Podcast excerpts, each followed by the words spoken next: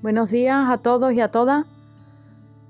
Eh, hoy es un día donde la misericordia de Dios se renueva en esta mañana y, y qué mejor manera que empezar el día con la lectura de la palabra que se encuentra en, en el Salmo 126.3 y dice así, sí, el Señor ha hecho grandes cosas por nosotros y eso nos llena de alegría. Eh, son tantas las veces que, estamos tristes con la sensación de que nada, de que nada progresa en nuestra vida, que estamos estancados. Y muchas veces yo he llegado a, a utilizar esta expresión, ¿no? Y es sobrevivir. He dicho, estoy sobreviviendo en estos tiempos. Pero fíjate qué error más grande, ¿no? Porque Dios no nos ha llamado a sobrevivir. Dios nos ha llamado a vivir, a vivir una vida plena y abundante en Él. Y esto nos ocurre cuando, cuando muchas veces vemos que, que nada sucede alrededor nuestra, ¿no? Que miramos a las situaciones y, vemos ahí como que no pasa nada. Y bueno, yo creo que es una buena manera de, de apartar la tristeza y alegrarnos es reconocer todo lo que Dios ya ha hecho por nosotros, además de ayudarnos a ser sinceros con nosotros mismos. Eso nos lleva a reconocer lo que Dios ha hecho en nuestra vida y eso nos acerca a los brazos del Padre.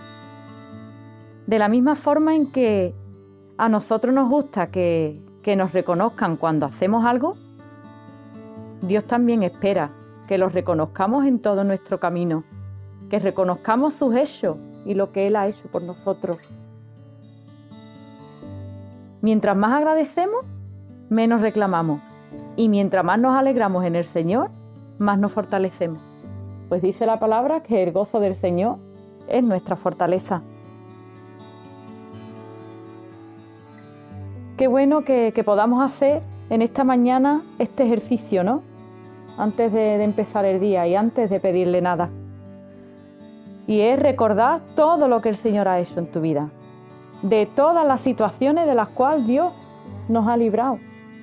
Es más, habrá tantas y tantas y tantas situaciones de las que Dios nos ha librado y no hemos sido ni conscientes, ya es motivo de estar todavía más agradecidos. Antes de pedir cualquier cosa, da gracias a Dios. Nuestra confianza en Dios crece cuando reconocemos lo que Él ha hecho, hace y hará en nuestra vida, porque Él es fiel. Él ha prometido estar con nosotros hasta el fin del mundo. Cultiva un corazón agradecido. Cuando aprendemos a agradecer a Dios, también aprendemos a agradecer a las personas. Y fíjate que Dios no nos ha llamado a sobrevivir. Dios nos ha llamado a vivir una vida plena.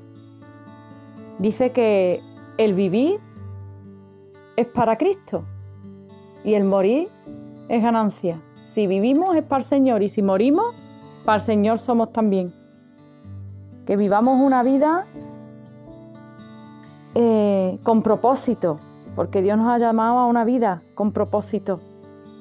Así que qué bueno que, que en esta mañana podamos vivir, que es a lo que Dios nos llama, a vivir una vida plena una vida abundante en Él, no a sobrevivir. Nosotros no estamos sobreviviendo, estamos viviendo, viviendo una vida de fe, una vida de esperanza, una vida plena. Así que un saludo y buenos días.